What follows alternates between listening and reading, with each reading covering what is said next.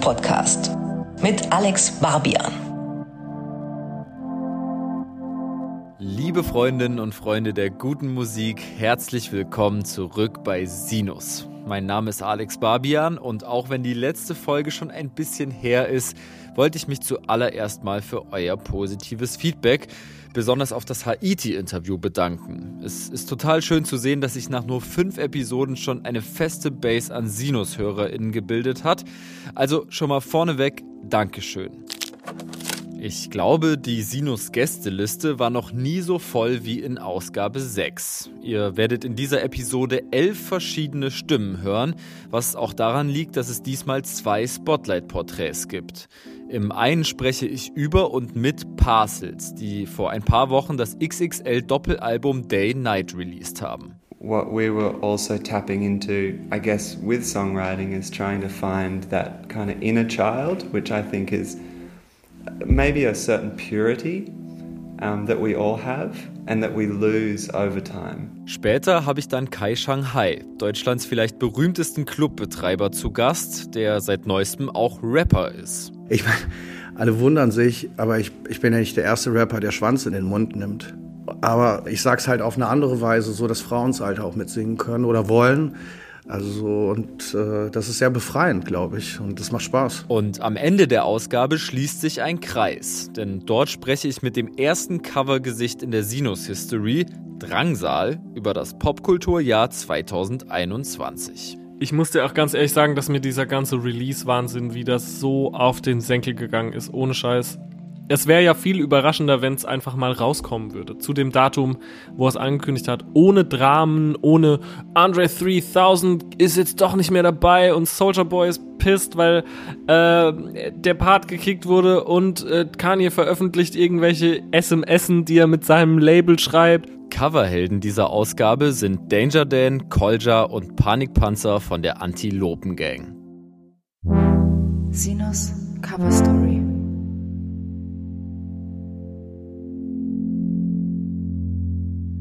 Die Antilopen-Gang krönt ihr wieder erwarten super erfolgreiches Geschäftsjahr 2021 an Heiligabend mit der Veröffentlichung des Antilopen-Geldwäsche-Samplers 1.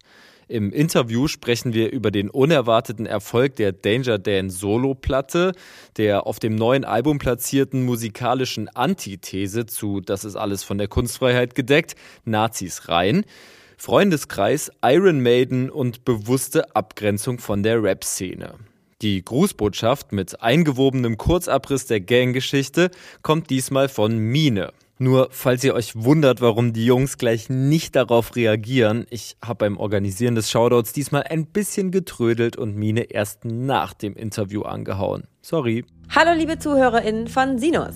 Ihr hört das beste Musikmagazin, wo es je gab, mit und von Alex Barbian.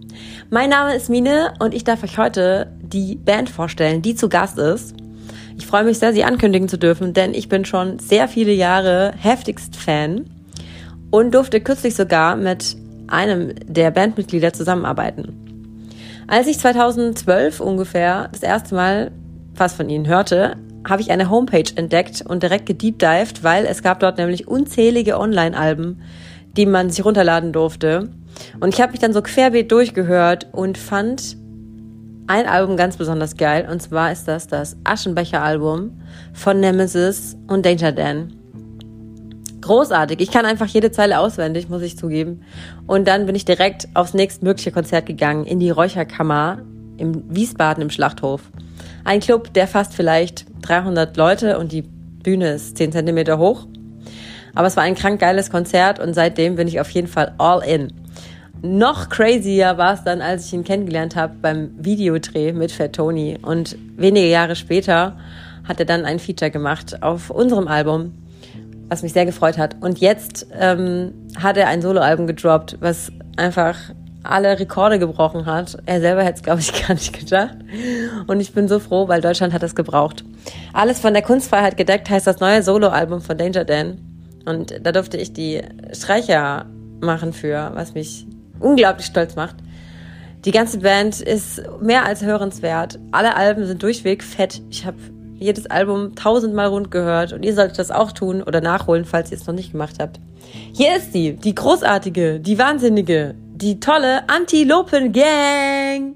Antilopen-Gang, herzlich willkommen bei, bei Sinus.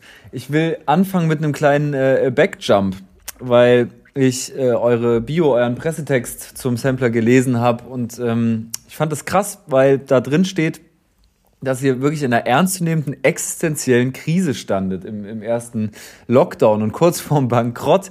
Und mir war das ehrlich gesagt gar nicht so klar, dass es zwischenzeitlich mal so eng war und die Lage so dramatisch war, weil wir hatten uns ja noch im Januar und Februar zu Interviews getroffen und da war ja eigentlich noch alles tutti. Erzählt doch mal, wie der Status war, Antilopengang, Stand März, April 2020. Also Stand März, April 2020 war wir haben äh, die Tour zum Album Abbruch, Abbruch kurz vor Ende abgebrochen. Ich glaube, wir konnten zwei oder drei Konzerte nicht mehr spielen und wussten jetzt erstmal nur, okay, jetzt gibt's hier irgendwie eine Pandemie und kann sein, dass wir wahrscheinlich im Sommer ein paar Konzerte nicht spielen können. Das war der Stand und so haben wir uns wie alle irgendwie so ein bisschen durch dieses Pandemiegeschehen gehangelt und Ende des Jahres 2020 kam dann die Nachricht des Managements, dass durch die ausbleibenden Live-Einnahmen, was halt so unser, also ein, eigentlich das wichtigste Standbein unserer Band ist, wir im März 2021 pleite sein werden, so, und kein Geld mehr haben werden. Und das war auf jeden Fall ziemlich schockierend, finde ich, weil mir selbst gar nicht bewusst war, in was für einem Kartenhaus wir da sitzen, weißt du? Also, man sieht immer nur, wenn man mal aufs Konto guckt, okay, sieht okay aus, werden wir schon irgendwie rumkriegen, aber man hat ja gar kein Gespür für die Verbindlichkeiten, die man hat und so weiter und wie schnell plötzlich, wenn dann einmal irgendwie das Finanzamt seine Kohle will, wie schnell dieses, das alles einkrachen kann, so. Und man muss einfach sagen, wie es ist. Danger Dan hat den Karren aus dem Dreck gezogen und hat uns aus der Scheiße geholt. Also und der Shopmann hat Feuer gemacht. Der Shopmann hat Feuer. Wir haben alle Feuer gemacht. Also ich, ich finde, man hat es wirklich in dem Augenblick deutlich gemerkt, dass wir alle gesagt haben, so pff, okay, jetzt müssen wir ziehen so und haben ja auch viele viele ganz wichtige Entscheidungen getroffen dann ab dem Moment so, die die so die Zukunft der Band ähm, geändert haben und noch ändern werden. Und ähm, aber das, das ging flotter als gedacht auf jeden Fall. Man kommt ja nicht auf die Idee, so, ey, es könnte jetzt eine Pandemie kommen oder so und wir haben einfach anderthalb Jahre keine Einnahmen mehr, sondern das war eher so, wow, die Konzerte werden größer, geil, dann werden unsere Produktionen auch größer. Wir holen uns direkt eine Band, wir mieten uns mega viel Licht, wir äh, bauen uns ein riesiges Bühnenbild, wir haben irgendwie so einen Metallfächer für 10.000 Euro anfertigen lassen den wir nur zweimal benutzt haben. Du merkst ja auch voll schnell dann, an was für einem seidenen Faden alles hängt. Ne? Also wir haben vorher uns so drei Jahre Zeit gelassen zwischen dem Anarchie- und Alltag-Album und Abbruch, Abbruch waren so drei Jahre. Und dann haben wir dann teilweise auch so irgendwelche Anfragen zu Festivals oder so abgesagt, nee, das machen wir besser im Sommer 2020, dann ist die neue Platte da und so. Da baut man dann halt drauf, rechnet damit, dass das ist und auf einmal ist alles weg. Und wir haben so seit drei Jahren auch nichts mehr gemacht und alles geht den Bach runter. Das war echt krass zu merken. So. Krass. Und dann habt ihr ja trotzdem einen recht mutigen Schritt auch gewagt und habt euch von JKP so ein Stück weit losgeeist nach, ich glaube, sieben Jahren Zusammenarbeit, seid dann eure eigenen DIY-CEOs geworden. Und ich glaube auch in dem Moment, zumindest fühlt es sich für mich als Hörer so an, die, die kreative Arbeitsweise so ein Stück weit umgestellt, weil dann kam Adrenochrom und jetzt kommt irgendwie dieser Sampler und ich habe den Eindruck, ihr habe die Dinge deutlich weniger zerdacht als zum Beispiel im Kontext Anarchie und Alltag oder Abbruch, Abbruch. Bisschen bestimmt. Also es war schon auch oft so, also wir hatten das große Glück mit JKP, muss man auch sagen, ein nices Label gehabt zu haben, die jetzt nicht so Major-Label-mäßig, das, da funktioniert irgendwas nicht, dann droppt man das und dann ist es weg und äh, alles muss super viel Geld verdienen, sondern die Toten Hosen haben eigentlich gar keine, mit diesem Label eigentlich gar nicht nötig, jetzt noch eine Band reinzuholen, die den ganzen Laden ans Laufen bringt, sondern äh, da kann man auch einfach so Zeug machen wie wir, Off-Musik, die halt nicht unbedingt äh, so gefällig ist, dass man ganz viele Werbeverträge bekommt oder so. Aber trotzdem immer mal kam so die Rückfrage, jo, wollt ihr mir mal zeigen, was ihr so gemacht habt? Leute, wäre schon geil, wenn wir noch einen Hit hätten oder sowas. Abbruch, Abbruch war unglaublich schnell eigentlich fertig. Wir haben nur noch ein Jahr lang versucht, noch geilere Hits zu schreiben. Weißt du, das hat überhaupt nicht geklappt. Wir haben Wirklich, so, war das so? ja, wir haben ein Jahr lang irgendwie versucht, einen Hit zu schreiben. Und dann haben wir gedacht, so eine Scheiße, wir bringen das einfach ohne Hit raus. Also zu unserer Ehrenrettung muss ich sagen, es war nur ein halbes Jahr. Das Geile ist irgendwie, wenn wir das jetzt vor die Wand fahren, dann fühle ich mich irgendwie niemandem gegenüber, weißt du, verpflichtet. Ich finde es auch in Ordnung. Also es macht irgendwie Spaß, Sachen auch vor die Wand zu fahren oder Chancen nicht zu nutzen, die man hätte, wenn man nicht anderen Leuten auch damit irgendwie Chancen versaut, weißt du? Und ich glaube, das macht es für uns lockerer und einfacher. Also für mich zumindest. Ich glaube, es ist auf jeden Fall auch so, dass wir, wenn wir zu viel Zeit haben, ähm, dass wir da nicht unbedingt immer daraus profitieren, sondern das macht die Musik nicht unbedingt besser. Wir haben unter Druck oft gute Sachen geschafft. Auch in äh, extremen Situationen sind wir über uns hinausgewachsen.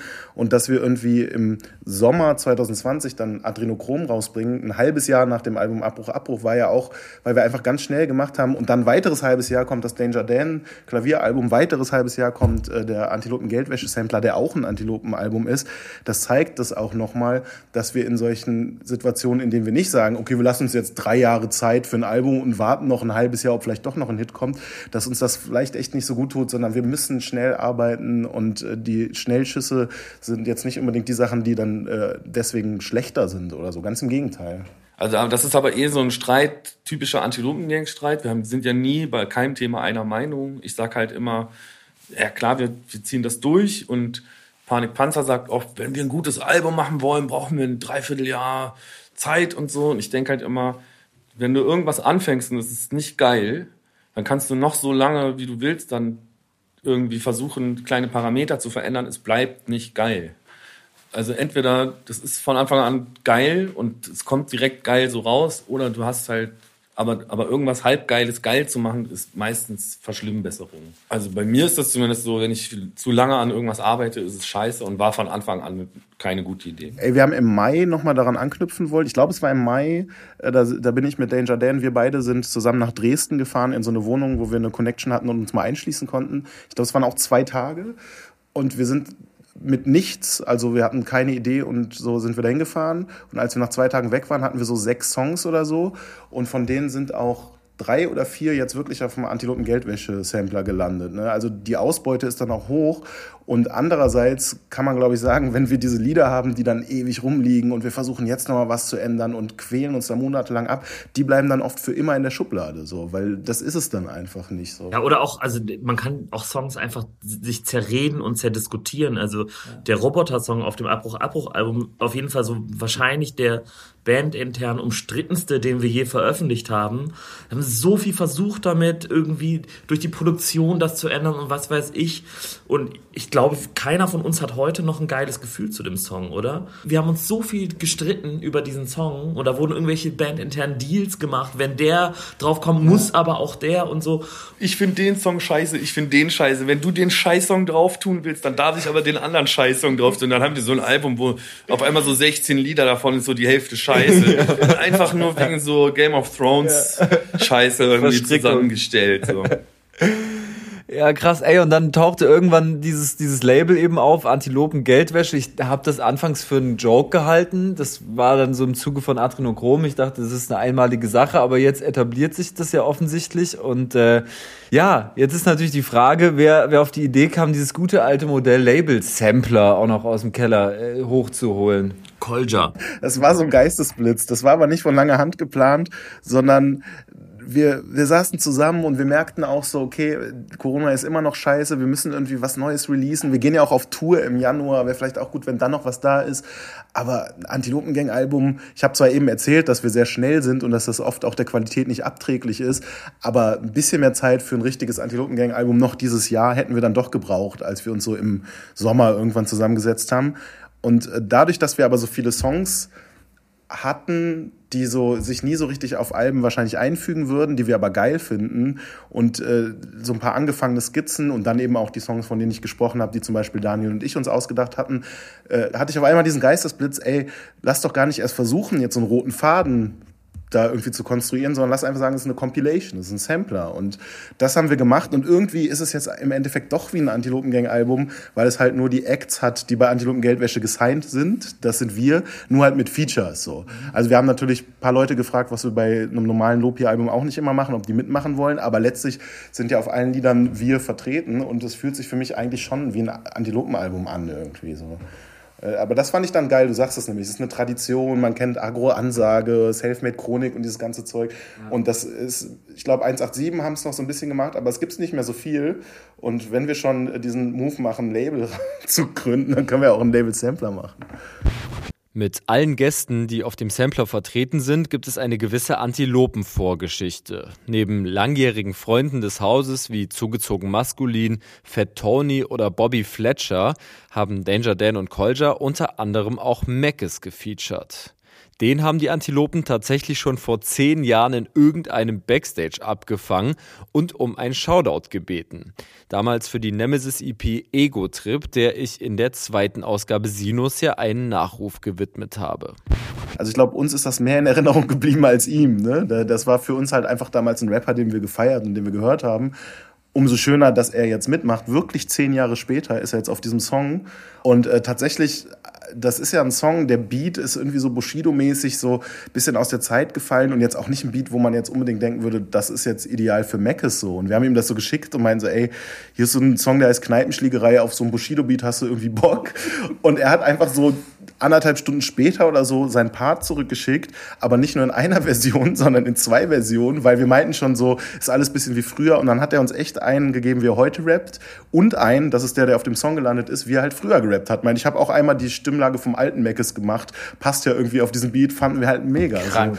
Und äh, weil früher hat er so ein bisschen mehr, ja, geschrien würde ich gar nicht sagen, er hat ja mehr so gerufen. Also energischer auf jeden ja, genau. Fall vorn, vorgetragen. Ja, voll. Und da, ey, ich weiß noch genau diesen Moment, wo wir irgendwie so mitten in der Nacht vorm Tourbus standen und auf einmal war dieser Meckes-Part da und wir konnten es gar nicht fassen, dass der so schnell da ist. Und dann hören wir das und wir wussten alle, okay, krass, das ist es. Wir wollen genau diese Stimmlage von dem alten Mad Meckes. So.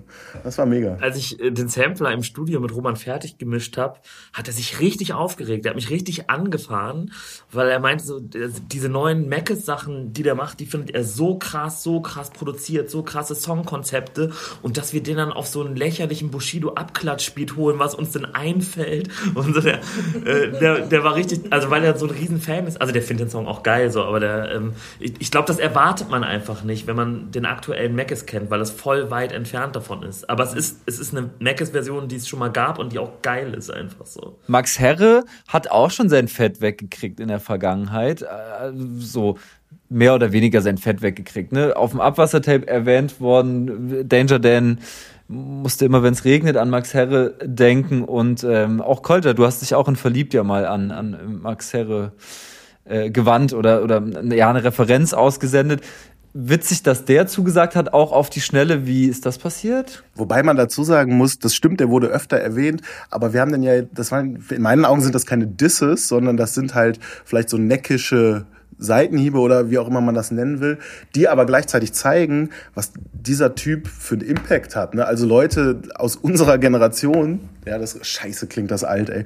Aber die, die sind halt so an sowas wie Esperanto, dem Album, überhaupt nicht vorbeigekommen. Und das ist so mir in, in Haut und Haar übergegangen, dass ich einfach immer wieder dazu übergegangen bin, seitdem ich Rap-Texte schreibe, den so zitieren, so zeilenweise so. Ne?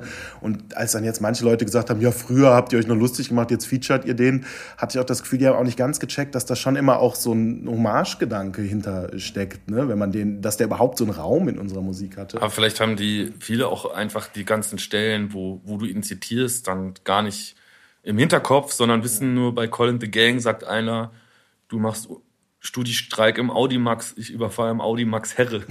Aber das war nicht ich, das war der Feature-Gast Duffy, den vielleicht einige noch kennen von, wie hießen die, Morbid Rap. Ja, aber gleichzeitig dann, äh, ich war 15 und schon von einem Zug zugeraucht und so weiter. Also der, der wurde schon immer wieder zitiert und eigentlich auch sehr wohlwollend. Ey, es gibt auch bestimmt, also so auch so Freundeskreis, Texte, die nicht so gut gealtert sind. Mhm. So, und wo bestimmt auch Max dann eine andere Meinung zu hat. Aber ich habe in dem Zuge, ich hab, war letztes Jahr, wann war das letztes oder vorletztes, wo äh, äh, dunkle Geschichte, tierische Sachen, also fand ich wirklich richtig geil. und habe seitdem gedacht, ich hätte auch voll Bock, äh, mit dem was zu machen. Und dieses Lied, bei diesem Lied äh, war auch irgendwie klar, Kolja und Panikpanzer werden da nicht sich einfügen können. Das passt nicht so richtig. Und irgendwie war für mich, irgendwie liegt es auf der Hand. Also wenn man sich aussuchen könnte und wir waren in der, in der schönen Situation, dass wir es konnten, will man auf diesem Lied irgendwie Max Herre hören oder will man Kolja und Panikpanzer hören? Dann weiß man, also wenn, natürlich will man Max Herre hören.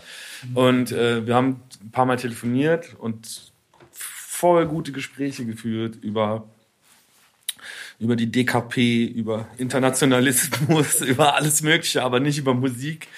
Super angenehmer Typ und hat auch super geil abgeliefert, meiner Meinung nach. War bärenstarker Part. Ey, tierisch. Da hat halt das ganze Lied irgendwie weniger peinlich gemacht, als es war. Also, Ja. das, weil das war so irgendwie auch so ein bisschen unangenehm, pathetisch und Max hat das wirklich so mit seiner Strophe irgendwie dem ganzen Lied eine Rechtfertigung gegeben. Auch diesen Part haben wir so, wir sind, waren ja relativ viel unterwegs im Sommer und haben so Corona-mäßige Festivals gespielt und so. Und ähm, auch den Part haben wir zum ersten Mal dann so im Bus, glaube ich, gehört auch.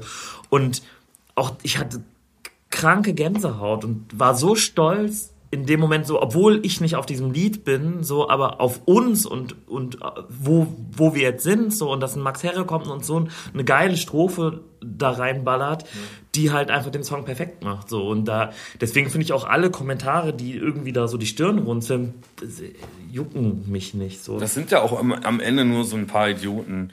Also ich kann das sehr gut, weil ich die Metadaten von so Fans habe. Da sind dann irgendwie so 300, 300, die, die sagen, ja, gefällt mir nicht mehr. Und, und 3000 im selben Atemzug, die sagen, wie geil ist das denn? Like, like, like Button. Und äh, scheiß mal auf die 300 hängengebliebenen, die irgendwie nicht umdenken können. Sowas ist mir wirklich egal. So. Ja, ich muss auch sagen, ich hatte jetzt also bei allen drei Singles, in deinem Fall auch wieder erwarten, nicht das Gefühl, dass, äh, dass so ein viel negatives Feedback kommt. Also Ich glaube, ich habe gerade auf Kolja gezeigt, um Ja, voll. den, den ZuhörerInnen, äh, ne? Ja. Also ich glaube, dass die Leute, die auch so uns schon eine Weile verfolgen und so, dass die das auch merken, dass bei uns gerade äh, so eine Situation ist, wo wir uns auch ziemlich austoben können. Und wir haben ja ganz bewusst gesagt, ey, wir machen jetzt so als erste drei Singles, gehen wir erst mit Panik Panzer, dann mit Danger Dan und dann mit mir. Wir hatten noch nie Solo-Songs auf einem Antilopen-Album. Ne? Und wir haben jetzt jedem mal so den Spotlight gegeben und äh, konnten auch die Videos einfach so realisieren, ohne uns mit irgendjemand absprechen zu müssen, wie wir das machen wollen. Und ich habe das Gefühl, dass die Leute das auch checken, so, ne? dass wir gerade ein bisschen so einen Lauf haben und dass wir das machen, worauf wir Bock haben. Und äh, das ist der Fall. Ich finde das dann auch total geil. Also ich finde gerade diese diese Abfolge, erst mir kann nichts passieren, Danger Dan und Max Herre und dann kommt Kolja Nazis rein, dass das beides möglich ist. Diese Reihenfolge ist auch auf dem Sampler in der Tracklist so, so wie wir es jetzt veröffentlicht haben. Ich finde das total geil. Und wenn das Ambivalenzen oder Widersprüche sind, finde ich das umso geiler. Das muss, vielleicht beißt sich das hier und da, aber ist doch super so. Also ich, ich feiere das selbst sehr. Ja, das, da, darauf wollte ich euch eh noch ansprechen, auf die Widersprüche. Klar, kein, kein Antilopen-Gang-Interview ohne Widerspruchsdiskussion. Aber ich muss auch sagen, ich fand es, also man sieht von außen zu, wie ihr eure Rollen innerhalb der Gang auch nochmal mehr so ausdefiniert und das tut euch, glaube ich, total gut und das sieht gut aus. Gleichzeitig müssen wir natürlich auch über das Jahr 2021 reden und äh, über den Durchmarsch von Danger Dan und den X-Preisen, die du gewonnen hast, die ihr als Gang, äh, als Label gewonnen habt und so weiter. Auch das hat ja sicherlich dazu beigetragen, dass diese Rollen nochmal klarer verteilt wurden, weil ähm, ja, du natürlich irgendwie jetzt auch gerade so, einen- so einen Solo-Lauf gehabt hast. Inwiefern hat das irgendwie die Arbeiten an diesem Sampler beeinflusst? Wie, was ist das gerade auch so für ein Gefühl innerhalb der Gang, ein Mitglied zu haben, das Solo nochmal so krass abrasiert hat? Wir hatten ja das Glück, dass dieser Solo-Erfolg von Danger Dan gleichzeitig halt ein Antilopen-Geldwäsche-Erfolg war. Und als wir dieses Album oder die Idee, das Album bei Antilopen Geldwäsche rauszubringen, als wir diese Idee hatten, war ja gar nicht klar, dass das so ein Erfolg wirkt. Aber ich glaube, dadurch kommen wir zumindest jetzt gangintern nicht in die Situation, okay, scheiße, einer, einer sahnt hier so ab und die anderen fühlen sich links liegen gelassen, sondern ganz im Gegenteil, wir können, haben uns zu dritt über alles freuen können und gemerkt, okay, krass, wir haben alleine als Label das gestemmt so und eins der erfolgreichsten Alben dieses Jahres haben wir als Plattenfirma veröffentlicht. Und das hat ja dann auch offenbar dazu geführt, also wir haben dann direkt das nächste ALG-Projekt angegangen, ne? weil, weil einfach die Stimmung gut ist im Hause Anti-Geldwäsche. So. Ich glaube auch, das zahlt einfach ein. So, äh, das ist wie bei 187 Straßenbande. Wenn äh, Jesus ein gutes Album macht, ist das gut für 187 Straßenbande. Wenn ich ein gutes Album mache, ist es gut für Antilopengang. Und am Ende, da steht zwar Danger Dan drauf, aber wenn ich bester Künstler Award mal wieder gewinne, dann ist die, dann ist die Hauptarbeit bei Panik Panzer gewesen. So. Und, äh, und das wissen wir auch alle. Also, ob da, ob es so ein paar neue Danger Dan Fans gibt, die das vielleicht noch nicht wissen, das kann gut sein, aber wir untereinander, uns ist völlig klar, dass auch ein so ein Solo-Künstler-Award ein, ein Gemeinschaftswerk ist. So. Von daher können wir da alle stolz drauf sein, verdienen auch alle Geld mit. Und das fand ich irgendwie auch jetzt total schön, mit so einem Sampler dann das wieder auch zurückzuführen in die Gang. Also, dass ich da auch ein Klavierlieder oder ein Klavierlied drauf tun kann ähm, und es trotzdem irgendwie in dieses Gesamtwerk dann am Ende sich einfügt und passt. So ähm, ist ja auch irgendwie schön. So. Was ich auch geil finde, ist, dass wir eigentlich da auch an unsere Anfangstage sehr stark anknüpfen, denn was Daniel jetzt gesagt hat, ne, da steht zwar Danger Dan drauf, aber Panik Panzer hat im Hintergrund die Fäden gezogen. Das war ja in der Zeit 2009 bis 2013 immer so. Wir haben ja das erste Antilopengang-Album erst fünf Jahre nachdem die Antilopengang sich gegründet hat, rausgebracht. Das war Aversion. Also alles, was wir jetzt machen, gerade auch dieses auf dem Sampler kriegt jeder so seinen Raum und so weiter, das ist eigentlich Antilopengang in ihrer pursten Form so. Ne? Also wenn man so will, haben wir in den Jahren davor Antilopengang so ein bisschen neu erfunden, so als wir gesagt haben, wir machen nur noch als Antilopengang als Band Musik und jetzt kehren wir wieder so zu dem Ursprung zurück, nur dass Antilopengang als Band da auch immer noch eine Rolle hat. So. Also für mich persönlich schließt sich absolut ein Kreis da. So. Und ich habe das Gefühl, wir machen das, wie wir angefangen haben, nur auf einem sehr viel professionelleren Level. So. Das ist echt sehr schön zu, selber zu bemerken. Und wenn es hier schon um Antilopen-Traditionen geht, sollte natürlich auch direkt über einen anderen Signature-Move gesprochen werden. Weil auf dem Sampler eigentlich wieder das passiert, was bei der Antilopen-Gang immer passiert. Das ist wie so ein ja, unsichtbarer Kreislauf. Ihr habt einen großen Erfolg und der Erfolg eures Vorgängerprojekts wird auf dem Nachfolgeprojekt madig gemacht durch euch selbst. Fick die Uni, du findest Fick die Uni cool, dann fick dich halt. Äh, Aversion, trojanisches Pferd, Pizza-Song, werdet ihr nicht so dumm, wäre Pizza kein Hit. Danger Dan Album jetzt dieser Sampler, äh, auf dem ihr schon in viele Richtungen shootet und dann ist da auch ein Song drauf wie Nazis rein, den ich als quasi Antithese zu, das ist alles von der Kunstfreiheit gedeckt, deute. Also der Song wirkt so, aber man muss sagen, den Song gab es schon vor dem großen Danger Dan Hype. Aber mir ist natürlich dann auch aufgefallen, dass der Song durch diesen Danger Dan Hype um dieses Lied, dass der Song natürlich noch besser passt auf einmal, weil er so wirkt, als hätte ich ihn geschrieben, nachdem das alles passiert ist. Aber man merkt ja an dem Song, ich rede da ja eigentlich von Beate Zschäpe und U2. Ich rede ja gar nicht von, das ist alles von der Kunstfreiheit äh, gedeckt. Aber es war schön, dass Daniel bereit war, in dem Musikvideo auch nochmal mit der AK-47 zu posieren. Der ursprüngliche Idee, die ursprüngliche Idee des Musikvideos von Kolja war ja, dass wir in das Theater zurückgehen, wo wir das Kunstfreiheit-Video gedreht haben und dann er die Torten wirft, die genau. ich am genau. Ende ins Gesicht kriege. Wahnsinn. Das, das, war die eigentliche Idee. Das war die eigentliche Idee. Eigentlich wäre das auch voll geil gewesen. Das wäre geil gewesen, aber ich fand es dann nicht mehr so zwingend, weil dann doch ein bisschen mehr Zeit vergangen ist. Also als das mit Danger Dan so durch die Decke ging, habe ich die anderen die ganze Zeit genervt, weil ich meinte, ich muss jetzt sofort Nazis rein rausbringen, der muss sofort raus. Und die meinten immer so, ja, aber wie? Und ich meine, einfach so als Single mit einem Video und dann werf ich die Torten auf dich und so. Und äh, das haben wir dann nicht gemacht, weil dann diese Sampler-Idee da war. Und ich dann schon auch gemerkt habe, im Rahmen eines Samplers noch geiler. Halbes Jahr später muss man sich vielleicht nicht mehr so eindeutig auf das Kunstfreiheit-Video beziehen.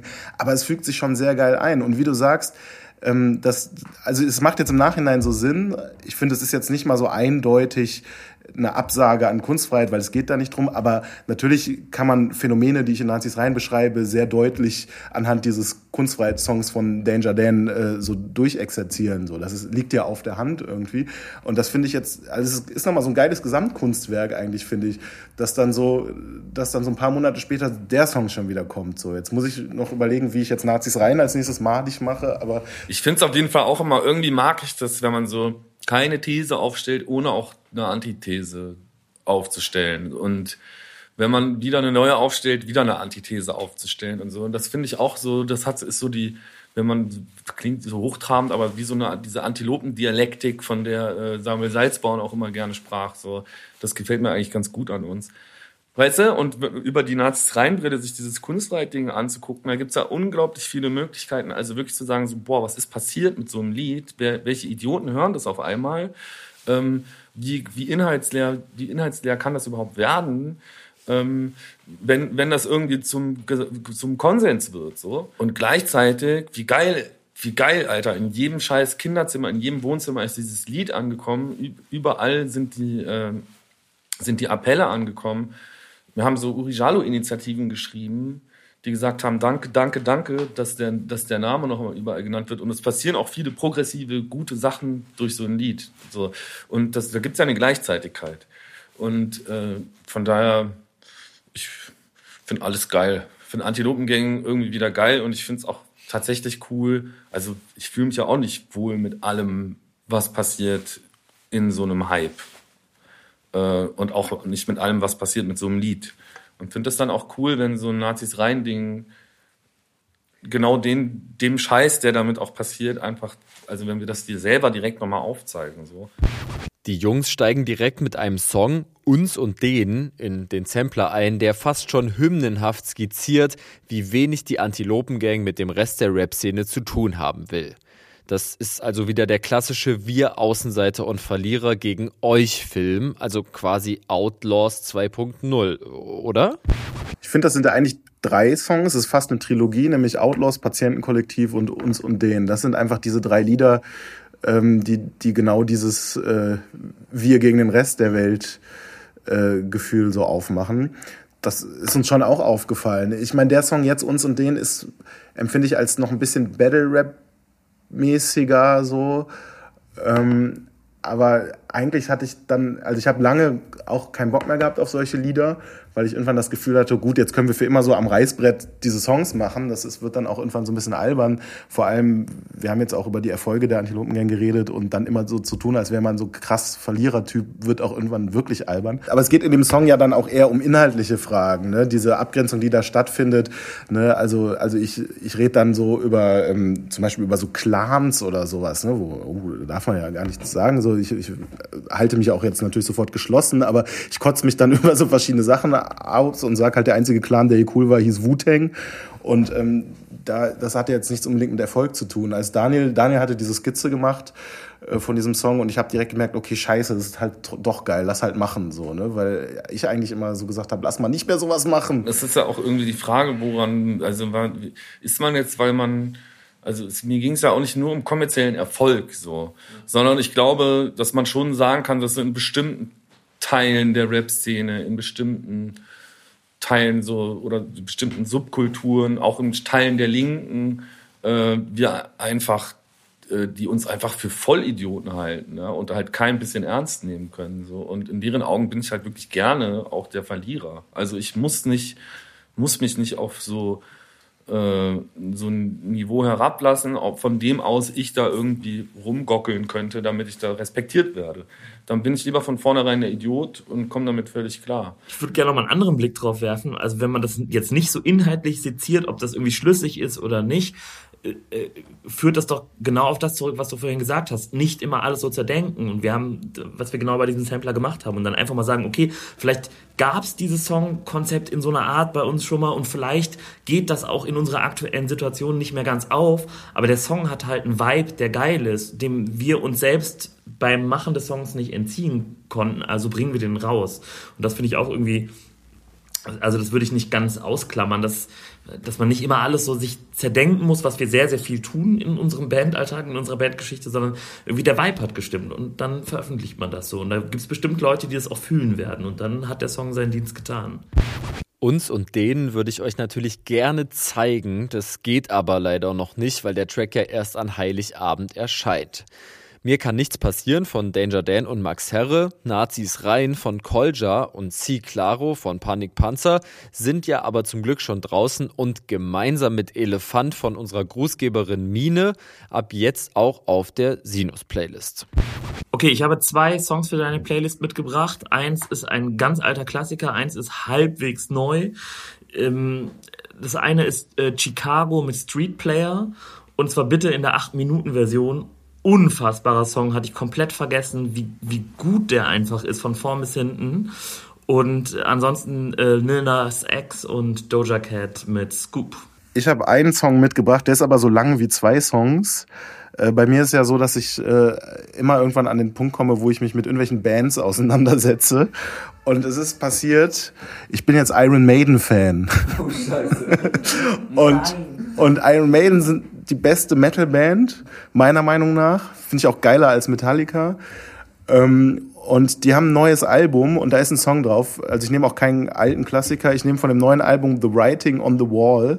Ich empfehle auch, sich das Video anzugucken. Das dauert sieben Minuten, dieser Song.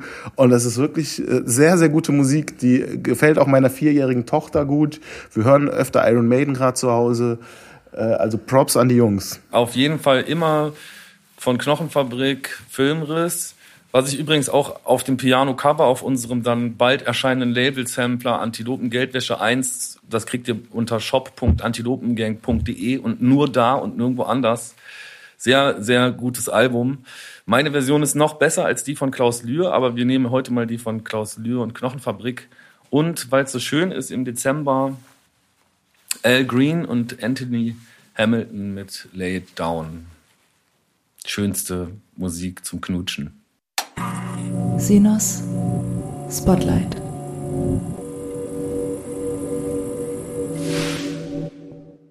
Im Spotlight stehen in dieser Ausgabe zwei Acts. Anfangen möchte ich aber mit dem internationalen. Parcels. Das aus dem Nordosten Australiens stammende, in Berlin lebende Indie-Pop-5-Gespann hat vor etwa einem Monat sein drittes Album Day Night veröffentlicht.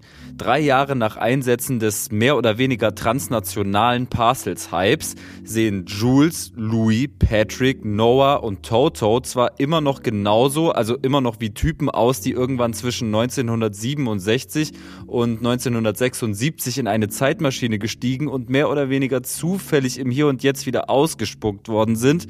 Musikalisch haben sie sich dafür aber enorm weiterentwickelt und auf einem ganz neuen Level herausgefordert.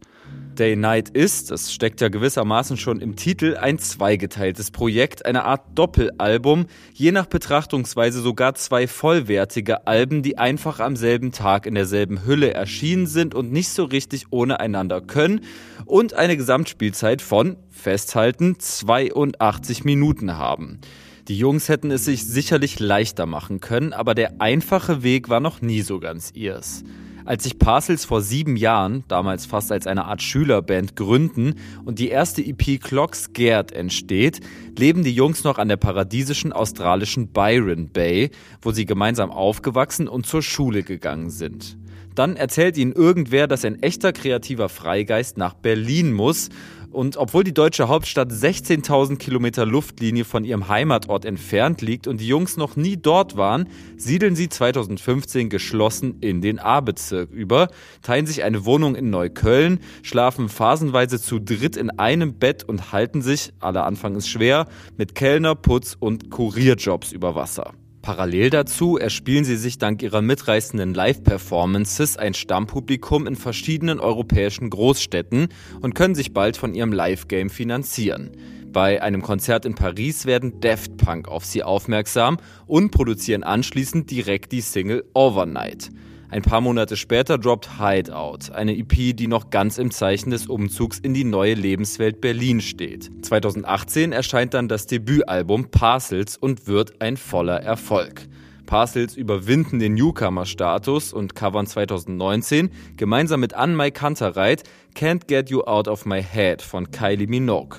2020 nehmen sie in den legendären Berliner Hansa Studios die Platte Live Volume 1 auf, auf dem sie alte und neue Songs, wie schon der Name sagt, live einspielen. Im Anschluss soll so schnell wie möglich ein neues, zweites, vollwertiges Album nachgelegt werden, aber die Pandemie kommt dazwischen. Und die erleben Parcels im Grunde genommen wie alle anderen auch, mit dem klitzekleinen Unterschied, dass sie in Deutschland festsitzen und über Monate nicht nach Australien zu ihren Familien fliegen können. In diesem Modus entsteht Day Night, das sich anhört wie ein vertontes Tagebuch aus einer Krisenzeit. Nicht nur Corona und die Isolation, auch die heftigen Brände, Fluten und Stürme, die Australien 2020 in Atem gehalten haben, haben etwas mit den Jungs gemacht. Das haben mir Gitarrist Jules und Keyboarder und Gitarrist Patrick bestätigt, als ich sie kürzlich für ein Interview in Berlin getroffen habe. The fact that the albums are kind of, I guess, a homage to to nature itself and a you know a, a calling to presence, um, and the idea of you know focusing around the outer world and the inner world. I guess maybe it's a um, a reaction to it. Ich habe, wenn ich Day Night höre und die Videos, die das Album begleiten, schaue, tatsächlich das Gefühl, dass Parcels nach sechs Jahren in der Großstadt einen gewissen, beinahe spirituellen Bezug zur Natur zurückgewonnen haben. Und das ist mit Sicherheit auch durch die eben erwähnten Naturkatastrophen zu erklären, die zumindest ihre Familien hautnah miterlebt haben.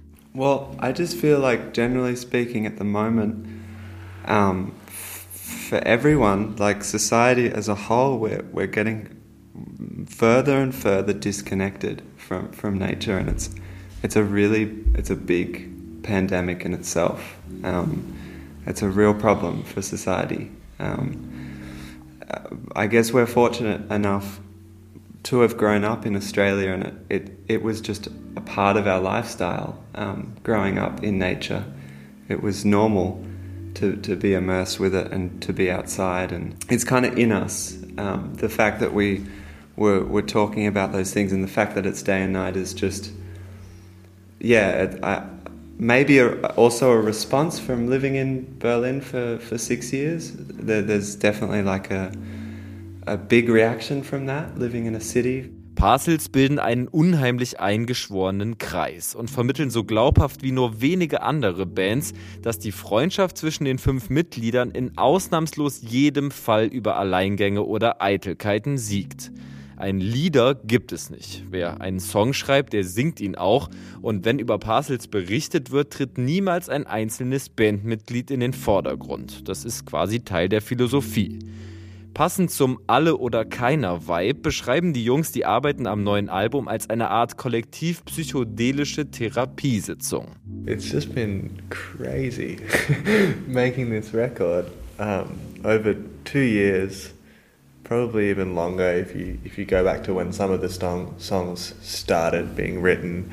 and different processes, like an individual process of writing, where a lot of the songs begin with Jules or me or Noah, um, from there to a process within the band of sharing sharing vulnerability and sharing your deepest fears with with the band and then just and then just I don't know like there's just so many stages to this process and in every stage it was like a trying to look deeper into this concept into ourselves into the band and it really does feel like therapy a lot of the time Die neuen Sachen sind ganz bewusst nicht fürs Radio gemacht. Die Songs haben viel zu lange Spielzeiten und viel zu gestreckte, von Streicher-Arrangements gezeichnete, atmosphärische Phasen. Überhaupt sind die Produktionen viel zu detailverliebt für den schnellen Konsum und dann gliedert sich die Platte ja auch noch in eine Day- und in eine Night-Seite auf. Der Day-Part ist, auch wenn ein elektronisch-synthetischer Einschlag deutlich weniger präsent ist als auf dem letzten Album, teilweise tanzbar und behandelt leichtere Themen. Die Night-Seite erzählt, für Parcels Verhältnisse schwer und intim von Verlust und Einsamkeit. Die Jungs hatten Spaß, diese Gegensätzlichkeiten auf die Spitze zu treiben, haben auf einer Seite Lieder namens Light, Daywalk und Outside platziert, denen sie auf der Night-Seite Titel wie Shadow, Nightwalk und Inside gegenüberstellen. Gerade im Anbetracht dieser Titel stellt sich natürlich die Frage, ob sie wirklich an diesen beiden Tageszeiten gearbeitet haben. The day is like outrospective and the night's introspective and we tried to play into that physically as much as we could. as we recorded the day upstairs in the light, and the Night album downstairs in in the the darkness. Um, but the truth is, I think we we were recording at all hours, day and night. um, yeah, but uh, it was great to to work with that theme, and it is very interesting, even with the idea of you know writing a song in the day compared to writing a song at night. So oder so ist die Energie, die währenddessen entsteht, kaum in Worte zu fassen. Irgendwo auf der Road to Day Night liegen zwischenzeitlich Demos im dreistelligen Bereich rum. Irgendwann reduzieren die Jungs diesen Berg an Material organisch. Nach diesem Schema sind sie schon beim ersten Album vorgegangen. 50 Demos haben sie da aufgenommen, 16 davon produziert und am Ende 12 auf Parcels gepackt. Diesmal ist dann doch etwas mehr Material entstanden und bis zum Ende übrig geblieben, ganze 19 Songs. Auf dem Albumcover sind zwei Bilder zu sehen. Ein buntes von einem kleinen Jungen und ein schwarz-weißes von einem Mann mittleren Alters. Je länger man sich diese Bilder anschaut, desto mehr wird einem klar, dass Day Night auch eine Auseinandersetzung mit dem Älterwerden zu sein scheint. Yeah, it is. It's um because there is this day and night cycle, there's also a cycle of life and, and growing up in this um, moving cycle. And I think what we were also tapping into, I guess, with songwriting is trying to find that kind of inner child, which I think is maybe a certain purity um, that we all have and that we lose over time uh, due to growing up in the world and society kind of yeah. pushing that out of us. Um, and I think it's, I mean, the album covers say a lot in the in the way that the child is so pure and so bright in in the day, and then on the other side of the world in Paris, there's a man in black and white, uh, look you know, looking down and beaten. um, and I guess that's a part of our story too, like in, in, the fact that we moved from Australia, we're growing up over on the other side of the world. It's like an eight hour difference in a time zone as well. So the day here is the night there, and the night there is the day here. So you can play with, like, well, maybe the day doesn't mean the time of day. An der Beschreibung des Parcels Sounds haben sich in den letzten Jahren viele KritikerInnen die Zähne ausgebissen. Mal war da von smoothem Elektro mit Gospel-Einschlag die Rede, dann von Folk, Indie, Disco mit Saxophon, 70s Funk oder von Vintage Pop mit mehrstimmigem Gesang. Viel präziser bekomme ich das auch nicht formuliert. Fakt ist aber, dass Day Night die komplette Palette an Skills aufzeigt, die Parcels beherrschen und dass diese Palette riesig ist. Auf die Playlist kommt Something Greater, der wohl offensichtlichste Hit der Platte, zu finden auf der Day-Seite.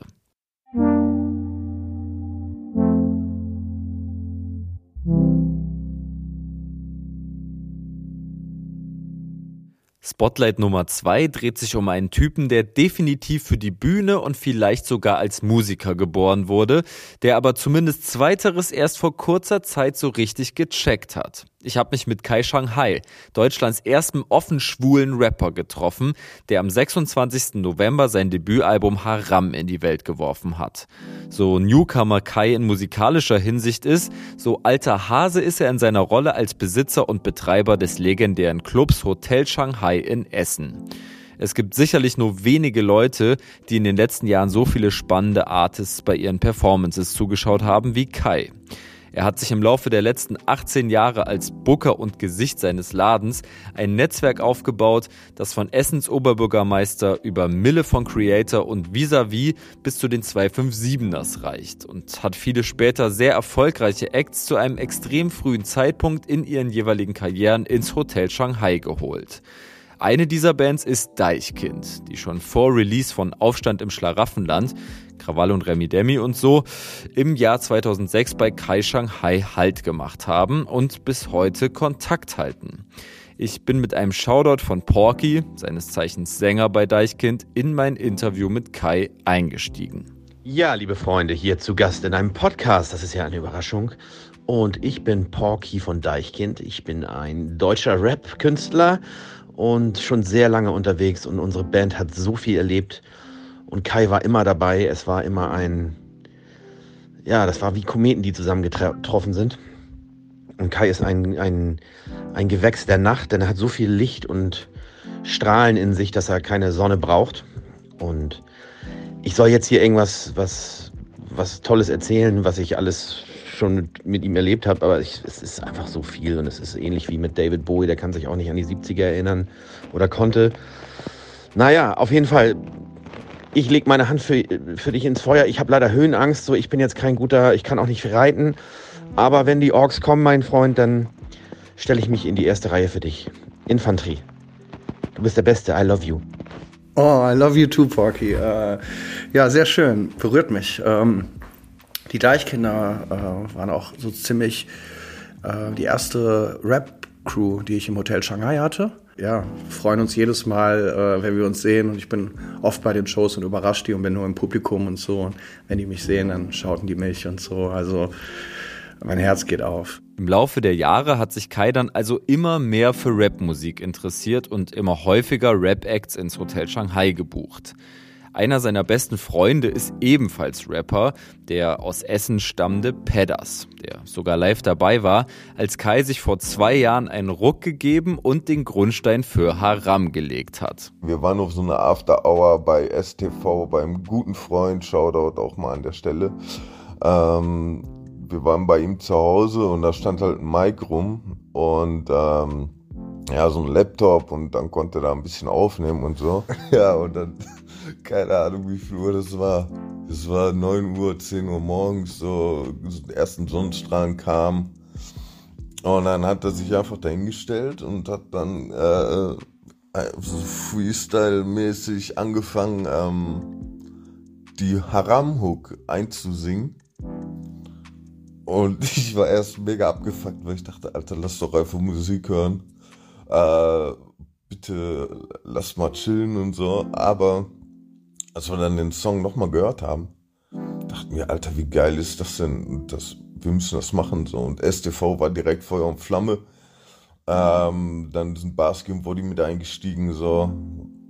Und ja, ich finde es mega geil und äh, ich wünsche ihm ganz, ganz viel Erfolg vom ganzen Herzen auf jeden Fall. Haram ist also wirklich das Ergebnis eines Kaltstarts von einem Mann, der vermutlich genug Erzählstoff hätte, um 30 Alben zu füllen, aber bisher eben noch keins gemacht hat. Es geht auf Haram aber bei weitem nicht nur um Sex, Drugs und Rock'n'Roll, sondern auch immer wieder um tiefst persönliche Themen.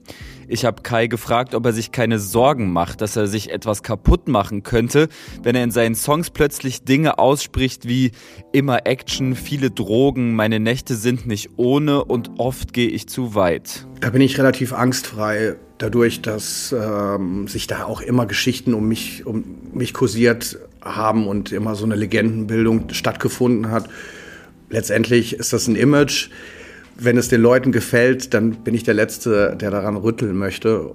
Und ich bin gerne äh, der Silverscreen für die Leute, wenn die das in mir interpretieren wollen, dann dürfen die das gerne. Und äh, solange man weiß, wer man selber ist, äh, macht einem das keine Angst. Nee, im Gegenteil. Also ich warte, ich warte auf die Reaktion und äh, wenn die mich bashen wollen, hey, ich bin hier. Ganz easy, das gibt Kai offen zu, war es aber trotzdem nicht, plötzlich einfach Rapper zu sein. Ich glaube, in erster Linie habe ich ein bisschen damit gefremdelt, dann die Songs oder die Demos dann nach ein paar Tagen zum ersten Mal zu hören und mich dran zu gewöhnen, ähm, dass das jetzt, dass ich das auf dem Track bin und dass es sich so anhört. Letztendlich helfen da Freunde oder das Umfeld dabei, das so zu filtern. Denen zeige ich das natürlich dann zuerst. Ja, und äh, das war jetzt ein relativ langer Weg. Ich habe mich daran gewöhnt, dass andere Leute das auch cool finden. Zum Glück, denn Kai hat mit der Musik ein Ventil gefunden, nach dem er lange gesucht hat. Ich habe ihn gefragt, was ihm in all den Vorjahren dabei geholfen hat, seinen seelischen Ballast abzuwerfen. Und er hat extrem ehrlich geantwortet. Äh, wahrscheinlich Alkohol, Drogen und äh, der Club. Aber ähm, das ist eher auf eine destruktive Art. Also ich glaube, dass äh, tatsächlich die Platte auch eine katharsische äh, Wirkung oder eine Katharsis für mich bedeutet hat. Also ein, danke Google, sich befreien von psychischen Konflikten und inneren Spannungen durch emotionales Abreagieren. Das hat im Fall von Haram sicherlich auch deshalb so gut funktioniert, weil die Arbeit im Studio von einer extremen Leichtigkeit geprägt war. Wie Pedders vorhin schon meinte, hat Kai mit den Ruhrpottler Rap-Producern Woddy, Barsky und STV an seinen Songs geschraubt. Nicht nur die Beats, auch die Texte sind im Studio entstanden und am Ende jeder Session stand mindestens ein Demo. Ich komme ins Studio und sage so, ey Jungs, habt ihr schon mal gehört, dass wenn man viel Ananas äh, isst oder trinkt, äh, dass es dann Effekte auf, ähm, auf, deinen, auf den Geschmack deines ähm, Ejakulats hat? Und alle so, was hast du gerade gesagt? Und dann gucken die mich kurz an und sagen so, ey, weißt du was, das könnte funktionieren.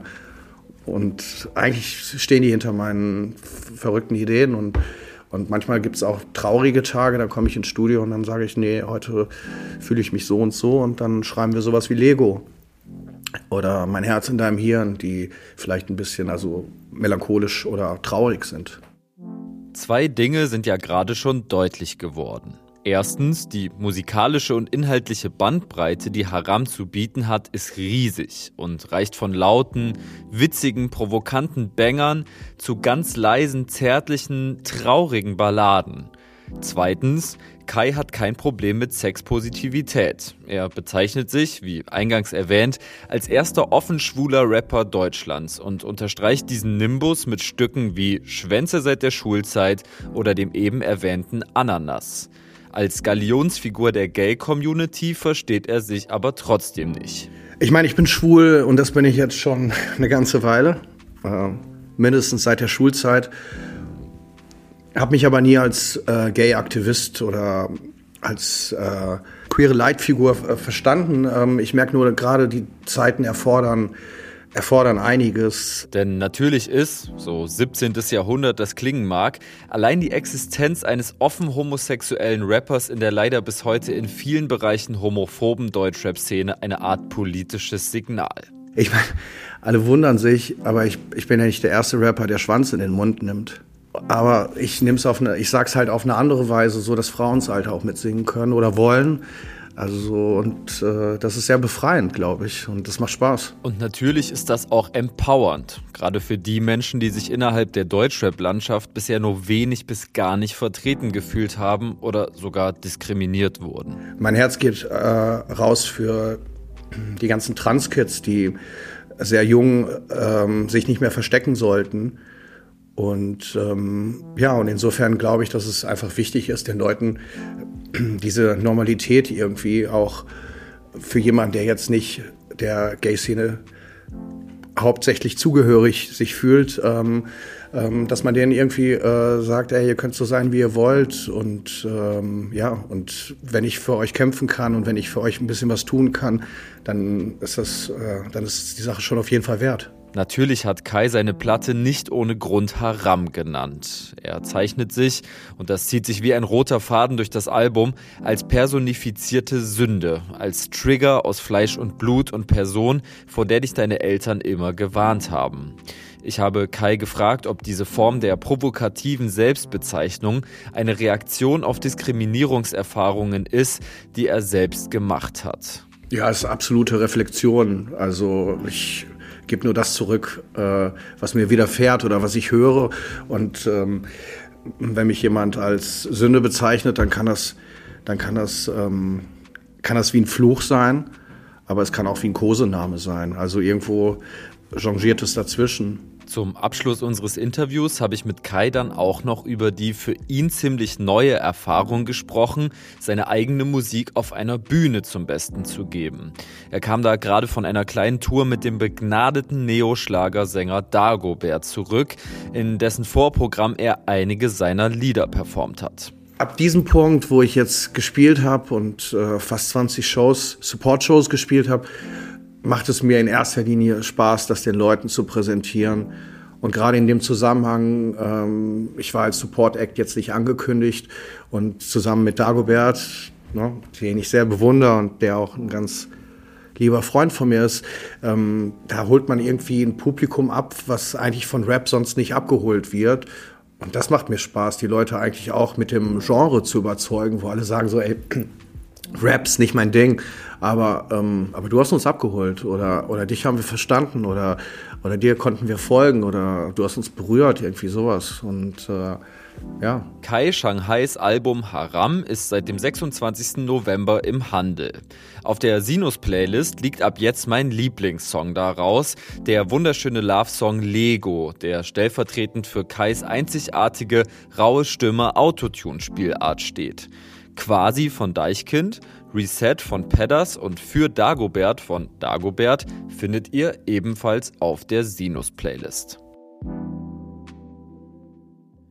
Auf den hinteren Seiten der Ausgabe habe ich diesmal ein Special platziert. Weil sich das Jahr dem Ende zuneigt, aktuell wirklich wenige spannende Alben erscheinen und dann auch noch ein gewisser Max Gruber ultra spontan für mich Zeit hatte, hört ihr jetzt den ersten Teil des zweigliedrigen Sinus-Jahresrückblicks ohne vorgegebene Kategorien oder Anspruch auf Vollständigkeit. Viel Spaß! Ja, liebe ZuhörerInnen, ich habe mich hier ganz spontan mit dem äh, guten Drangsal connected und in einem Zoom-Room getroffen, um ein bisschen über das Jahr, über das Popmusik, Popkulturjahr 2021 zu sprechen. Und so spontan wie das klingt, so spontan ist es auch. Ich habe wenig Notizen, aber ich äh, bin guter Dinge, dass wir hier trotzdem viel zu besprechen haben und uns zumindest mal so ein paar, paar Namen hin und her werfen können und so ist ja doch einiges passiert in diesem Jahr. Hallo Drangsal. Hallo Alex. Ähm, danke für die Einladung. Die ersten werden auch die letzten sein. Da schließt sich nämlich der Kreis. Das erste Covergesicht ist, ist jetzt auch das Jahresrückblicksgesicht und hat natürlich dieses Jahr auch released. Vielleicht fangen wir mal damit an. Was, was ist denn passiert seit Exit Strategy, seit unserem Interview? Stimmt, ja. Also die Platte kam raus. Ich glaube, damals war sie noch nicht draußen, gell? Die ist dann sogar gechartet. Das ist bis jetzt mein höchster Chartanstieg gewesen. Aber äh, es ist auch immer so ein bisschen Trickserei, gell? Und am Ende kann man sich davon halt auch nichts kaufen. Also es ist so Boxen verkaufen versus auf eine schwache Woche hoffen versus es ist sowieso Pandemie und es releasen irgendwie weniger Leute und dann hofft man, dass kein Superstar ablebt, weil dann bei der letzten Platte war es, glaube ich, Prince also fünf Prince-Alben in den Charts. Nee, ähm, ja, die Platte ist rausgekommen, hat auch echt gute Kritiken gekriegt. Ich glaube, manche Leute fanden es gut, manche Leute fanden es doof. Classic-Album. Ähm, was ein bisschen strange ist, ist, dass die Tour erst Ende März losgehen soll. Ähm, Klopf auf Holz. Dass dem auch so ist, äh, ja, dass dem auch so sein wird. Es ist, ähm, ist ein bisschen strange, dass das alles so ähm, entzer also so entzerrt wird, weißt du, dass es nicht so eine Einheit einfach wird. Singles, Album, Tour, on to the next thing. Ja, wobei ich finde, wenn man diesen Sommer oder Herbst released hat, dann geht das ja noch. Ich kenne ein paar andere Pappenheimer, die haben zum Beispiel im Dezember 19 released und sind bis heute nicht getourt mit der Oha. Platte und haben inzwischen zwei neue oder so nachgelegt. Ne? Also keine Ahnung, Haiti ist ja ein gutes Beispiel. Ja. Äh, auch, ich glaube, Kummer mhm. schiebt doch auch immer weiter auf. Ja, der durfte jetzt endlich so ein bisschen touren. Ich finde es auch echt ein, ein starkes Stück, dass der dass der Felix da so eine One-Man-Show draus macht und, und das auch tragen kann, weil es ist nicht so leicht, ne? Das hat mich aber schon vor Corona echt äh, überrascht, wie, wie, wie gut der dann doch so eine Bühne ausfüllt. Mhm. So, das ist äh Mit seinem Riesen-Ego. Nein, Quatsch. Spaß beiseite. ich find's wirklich, also Hut ab, äh, ich find's, find's krass, wie der das rockt so. Und gerade auch bei so vielen Leuten dann so ganz alleine, weißt du, ist ja nicht mal ein Mixmaster on Stage, sondern wirklich eher so. Fand ich, äh, fand ich ganz geil. Und trotzdem ist Kummer jetzt natürlich keiner der Acts, die auf meiner Liste stehen, weil Kummer halt dieses Jahr, abgesehen von dieser einen Single, nicht, nicht released hat. Ich überlege gerade, was ein guter Übergang ist. Selbes Haus, KIZ, Rap über Hass, ewig auf sich warten lassen, dann aber dementsprechend epochal, fand ich. Wie, wie hast du das gehört und vor allen Dingen, wie hast du es gehört im Vergleich zu diesem Mixtape, das so vorausgeschickt wurde? Ähm, ich war dann gespannt, ob die dem noch was hinzuzufügen haben. Also nach Hurra, die Welt geht unter, war ich halt so ein bisschen gespannt, okay, was passiert jetzt? Ähm, offensichtlich dann, als die Platten angekündigt wurden, beide mit halt entsprechend äh, argen Titeln, wusste man, okay, da geht's vermutlich zurück zu Classic KZ und dann ähm, das Mixtape habe ich, glaube ich, nur so ein, zwei Mal durchlaufen lassen und das Album habe ich dann schon was aufmerksamer gehört, auch ähm, die Singles. Ich habe auch eine Birkenhain Nervenheilanstalt Jacke im Kleiderschrank. Das fand ich schon alles ziemlich funky. Ähm, ich fand vor allem ich ficke euch ja alle sau funny. Ich finde die Hook halt super witzig und ich finde, Alter, Nikos Part fand ich so krass. Und auch ähm, diese eine Line, ich scheiße auf die Juice, denn ich kann nicht lesen. Sorry, aber das finde ich wirklich, das ist genau, das trifft irgendwie genau mein Humor-Bullseye. Ich sehe was, was du nicht siehst, und das sind deine Kinder. Nico Seifried und dann Mr. Lover. Ich mache Mucke für Kippenstopfer. Ey, ich find's wirklich, also keine Ahnung, ich, ähm, KZ ja auch gerade dieses Jahr im Hinblick auf so ein bisschen äh, die ähm, vielleicht offenere, vielleicht auch sensiblere Diskussionskultur wieder Thema gewesen ab wann ist es Satire und schlau, ähm, ab wann ist es asozialer Mist. Das war so ein bisschen dieses Jahr, finde ich, mehr denn je so ein bisschen das Thema, wenn es um KZ ging. Ich habe dazu ehrlich gesagt keine Meinung. Ich finde KZ halt, das ist, man weiß ja, dass es mit einem riesengroßen Augenzwinkern gemacht ist, dann ist, muss eine jede Person für sich selber entscheiden, ob man das irgendwie ähm, gutheißen kann oder nicht. Ich meine, man muss auch dazu sagen, es gibt ja diesen einen Song, wo ich mich jetzt natürlich on air etwas äh, schwer tue, den zu zitieren, wo ja genau mit dieser ähm, mit dieser Krux so ein bisschen gespielt wird, äh, auf den, ich sag mal, auf das ähm, Flow-Pattern von Intergalactic Planetary von den Beastie Boys. Ähm, und ähm, das ist halt so ein derber Ohrwurm. Und man schämt sich halt, wenn man den hat. Zu Recht auch. Und ähm, ich finde das irgendwie smart. Und es, äh, Schuhe so weiß, wenn sie unter sich sind, machen sie Ausländerwitze. Das fand ich auch so. Da ist ja zwischen all den, ich sage jetzt mal, Schocklines, die dann irgendwie auch nur dazu da sind, so dass die Augenbrauen nach oben gehen, ist da schon immer wieder was dabei, was so finde ich dann auch gesellschaftskritisch ähm, gesehen so den Nagel auf den Kopf trifft. War das eine deiner Lieblingsplatten? Ja, schon. Immer wieder, wenn KIZ kommen, äh, mache ich ein gewisses Ritual draus, mir die Platte auch reinzuziehen. Ehrlich, das habe ich ja? besonders bei diesem Mixtape gemacht. Ja, ja. Also wirklich da noch so ein so ein FaceTime-Call mit einem Kumpel aus der Jugend, mit dem ich immer das erste Mal KIZ-Alben gehört habe und so und dann erstmal so nach den krassesten Punchlines so auf, auf Stopp gehen und erstmal kurz lachen Krass. und die auswerten mäßig. Okay. Richtig so, so Groupie-Filme irgendwie. Ähm, ich muss aber sagen, mir gefallen KIZ in diesem Mixtape-Modus nach wie vor fast okay. noch besser als Fair. in diesem Album-Modus. Mein Lieblingssong ist auch das Intro gewesen von diesem Mixtape. Mir fällt jetzt leider der Name dieses Songs nicht mehr ein, aber da rappen sie, da, da werden sie in den Parts immer so schneller, schneller, schneller, schneller und dann geht es wieder so von vorne los. Da waren so wahnsinnig gute Lines drin, Alter. Äh, ich würde dem, ich würde dem Staat gern auf der Tasche liegen, aber dafür bin ich zu reich. Zum Beispiel. So, es ja, ist halt auch einfach Killer. witzig, gell? Was soll man machen? Ja. Man darf ja eh über nichts mehr lachen. Nein, Spaß. Aber es ist schon, wie du sagst, ne, also diese, diese Debatte wird natürlich gerade anders geführt. Ähm, ja. Auch die Debatte um Grenzen der Kunstfreiheit, sage ich mal. Absolut. Und ich finde es schon legitim, auch im Fall von KIZ keinen Freifahrtsschein auszustellen, sondern immer mal wieder kurz zu hinterfragen, so, ey, gibt's da nicht vielleicht auch eine Grenze? Ich will da aber auch gar nicht der, ähm, ich will da gar nicht Judge, Jury und Executioner spielen, muss ich dir ganz ehrlich sagen. Ich habe dazu eine, also ich habe dazu mannigfaltige Meinungen, möchte ich fast sagen. Also es gibt so, ich, ich kann, es ist einfach nicht einfach beantwortet mit dem einen oder mit dem anderen Satz, sondern es gibt halt Argumente für äh, allerlei Seiten, weißt du? Und ähm, das ist halt einfach irgendwie komplexes Themenfeld und ich glaube, da gibt es auch nicht diese eine Aussage, auf die sich dann alle einigen wollen. Nee, und die soll es auch, glaube ich, nicht geben. Das ist ja, äh, Voll. das ist ja irgendwie ein Stück weit auch Konzept. Und ich finde, dass sie diese ganze Debatte um KIZ-Humor und so haben sie ja schön abgerundet, eigentlich mit dem Outro des Albums äh, wo es ja dann nochmal ganz explizit auch, auch darum geht, so dieses, äh, wie, wie, wie hat Maxim das formuliert? Ich bin 16, in meinen Texten fick ich hart, doch traue mich nicht zu fragen, ob ich sie küssen darf, ne? Das ist so dieses, Ja, voll. okay, ist auch einfach Rap, so. Apropos Rap.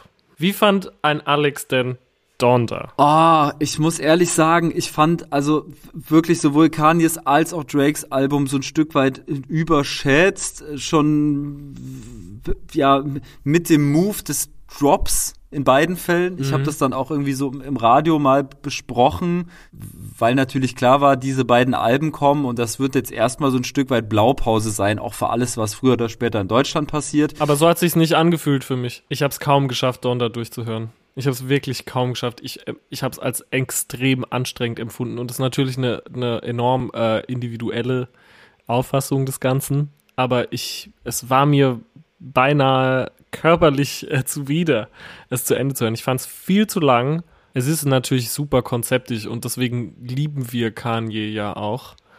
Ähm, ich habe eine gute Kanye-Anekdote und zwar ein sehr, sehr guter Freund von mir, der heißt Tim.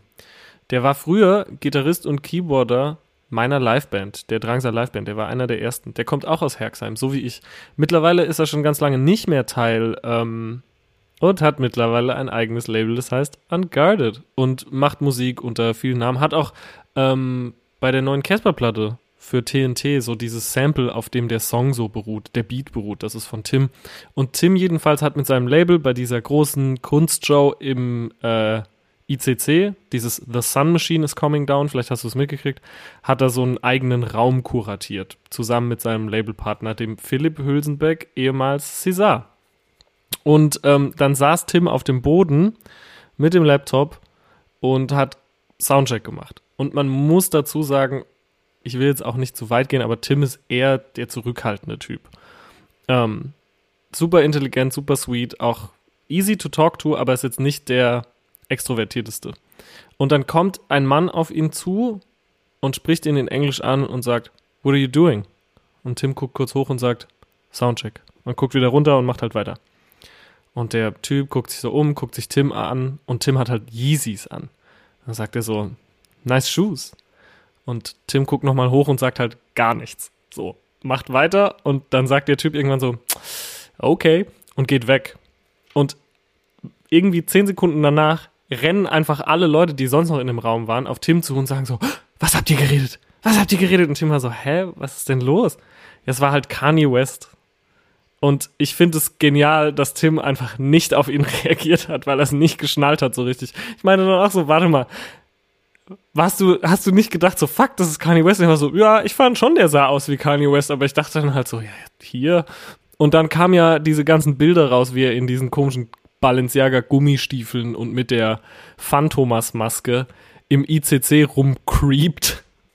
Fand ich alles Krank. sehr, fand ich alles sehr witzig. Ich weiß nicht, Marilyn Manson war auf der Platte und dann diese ganzen Live-Shows mit Da Baby und so. Ich check das auf jeden Fall mit diesem, mit diesem überchristlichen Vergebungsding. Ich möchte es so sagen. Ich glaube, ich verstehe, was seine Idee ist, was er so propagieren möchte. Aber ich finde, da hapert so ein bisschen an der, an der Ausführung. Ja, und ich bezweifle inzwischen, dass es wirklich Blaupause wird. Ähm, es gibt aber einen Aspekt, den, den ver vereinen eigentlich sowohl das Drake als auch das Kanye-Album. Das ist die unfassbare Länge der Platte. Und ich befürchte, dass das das einzige Element ist, das so im, ich sag mal, deutschsprachigen Hip-Hop so hängen bleibt.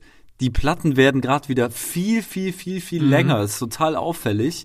Und ich habe manchmal so den Eindruck, das könnte damit zusammenhängen, dass, äh, dass Kanye da eine, eine, eine Steilvorlage äh, gegeben hat. Aber ich finde, ja, so ein Stück weit auf Kosten von Dramaturgie in dem Fall. Ja, das Ding ist, ich habe nichts gegen lange Alben, wenn es gerechtfertigt ist, dass da so viele Songs drauf sind. Ich bin schon so ein, ich bin schon so ein bisschen so ein, äh, am liebsten höre ich mir 10 bis 12 Songs auf einem Album an, Typ.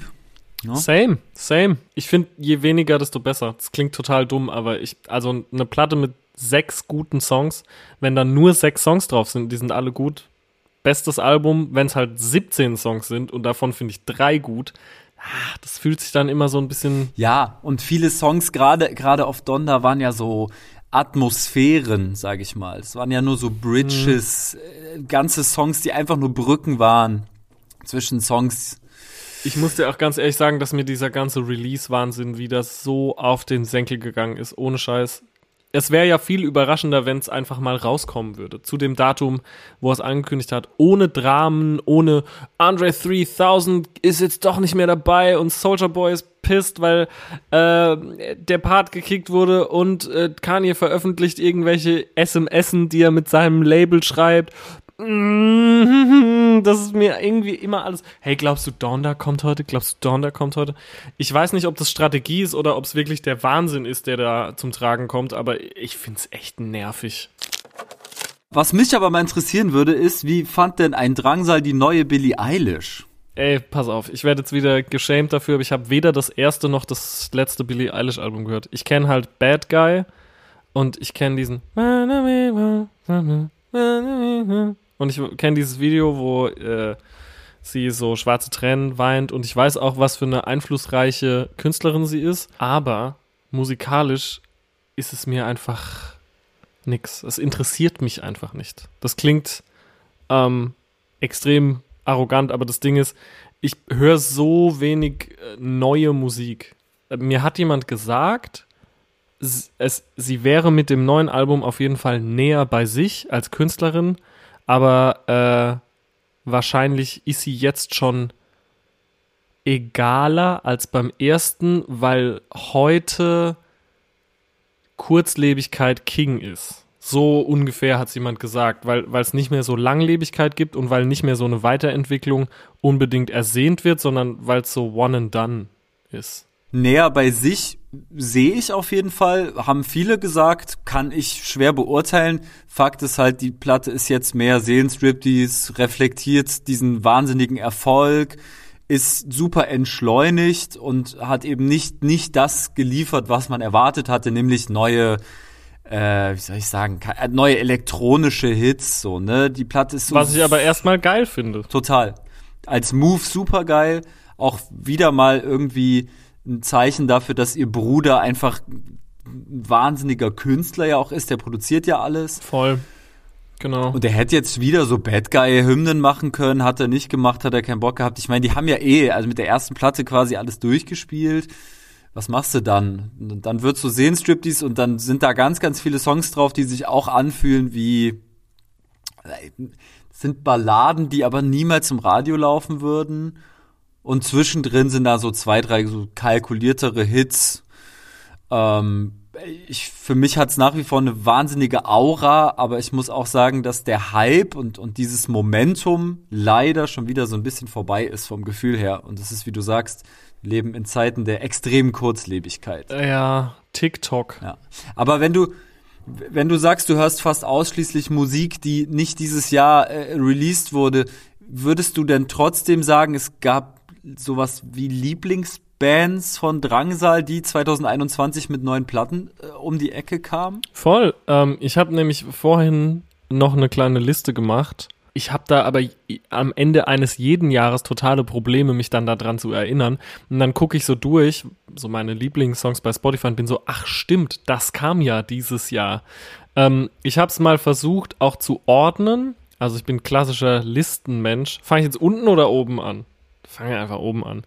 Meine Eins war, glaube ich, tatsächlich Turnstyle mit Turnstyle Love Connection. Ich finde, ähm, ich verstehe, dass viele äh, Hardcore-Punk-Ultras und auch Leute, die halt so äh, Snapcase und so früher gehört haben und das alles irgendwie mitgekriegt haben, wo das herkommt, dass die das jetzt nicht so geil finden. Davon kann ich ein Lied singen. Ähm, I have. Aber so, ähm, ich fand's geil. Ich fand es war geil an den richtigen Stellen total stumpf slash minimalistisch. An den anderen Stellen war es geil hittig und dann gab es diesen Track ähm, zusammen mit ähm, Devontae Hines, äh, hier Blood Orange. Und ich fand, die Platte macht einfach Spaß. Ich freue mich total, die Band live zu sehen. Ähm, nächstes Jahr. Und das ist meine Eins. Ich finde, die haben so ein Genre-Bending-Ding aus dem ganzen hittigen Hardcore-Punk gemacht es ist null anstrengend, es ist super, man vibet so krass dazu. man hat halt einfach direkt Bock. Man kriegt Bock zu skaten. Man kriegt Bock, äh, Rückwärtssaldo zu lernen. Solche Sachen. Das ist irgendwie total ähm, aufputschende Mucke. Ich mach direkt mal weiter mit, äh, mit einer Platte, die du safe nicht gehört hast. Von Godspeed You, Black Emperor. Das Album Godspeed at State's End. Und bei God fehlt das O und da ist nur so ein Unterstrich. Das ist ein sehr wilder Titel. Ich, hab, ich bin dieses Jahr erst into Godspeed You Black Emperor ähm, also ich habe es dieses Jahr das erste Mal so richtig gehört und aufmerksam gehört und ich ist ja nur instrumental immer, da gibt es ja keine Vocals. Ich habe äh, viel geschrieben dieses Jahr, viele so Texte für mein Buch geschrieben und da musste ich halt irgendwie Musik hören, die mich möglichst wenig ablenkt. Und das war die perfekte Band dafür. Ähm, das fand ich mal wieder ein Wahnsinnsalbum. Sehr dramatisch, ewig lange Songs, sind glaube ich auch nur vier oder so auf der Platte. Ähm, krasse Dramaturgie immer. Und dann ist mein, mein Platz 3 Tristan Brusch am Rest. Das ist die wahrscheinlich die beste deutschsprachige Platte, die dieses Jahr ähm, erschienen ist. Ich war bei dem Livestream, den Diffus gemacht hat, und habe halt geweint. Ich hab, musste einfach weinen und ich habe wirklich, ich glaube, seit ich 14 war, nicht mehr auf einem Konzert weinen müssen. Das war so krass. Das war so krass. Der hat da richtig einen rausgelassen, der Tristan. Der kleine Wichser. How are you going to top this? Ich finde auch irgendwie hat das hat das Album zumindest hier im Sinus Podcast bisher noch nicht noch nicht die Plattform bekommen, die es eigentlich verdient gehabt hätte. Wahnsinnig schönes Album und ich glaube sogar im Podcast von euch gehört zu haben, dass es der Song Das Leben ist so schön war, der dich zum Weinen gebracht hat und ja, das muss ich auch sagen, ich kann das ich kann das rational überhaupt nicht erklären, warum der mich so anrührt. Aber das ist genau die Kunst, die in diesem Song steckt. Der, der weiß es, dich zum Heulen zu bringen, mit so ganz banalen Geschichten, die wir alle schon erlebt haben, so. Genau. Und dann finde ich, kommt da noch so dazu, dass er halt irgendwie über Dinge spricht, genau, die, die wir alle schon erlebt haben. Da gibt es diesen Song SM-Jugend, den ich super krass fand. Es gibt diesen Song 2006, wo es, glaube ich, um, um den Tod seiner äh, Freundin geht, was halt so krass ist, wenn er dann diesen Satz sagt, doch da warst du noch lange, lange nicht tot, so. Und das ist, also sowas überhaupt zu singen, so, äh, ist, ist sau, sau krass. Und außerdem ist er ein fantastischer Sänger, außerdem ist er ein fantastischer Gitarrist. Und ich muss auch sagen, dass Tim Tautorats Produktion, die ja so auf ähm, bisschen so Lo-Fi getrimmt ist, dass das so ein krasser Move ist, eine Platte so klingen zu lassen auch. Weißt du, die hätte man auf viele Arten und Weisen produzieren können, aber das ist, das, die klingt so besonders und es nervt aber nie. Es nervt nie, dass die so klingt. Das klingt nie wie ein Gimmick. Das gesamte Paket stimmt irgendwie einfach, auch wie er aussieht und wie die Musikvideos sind und so.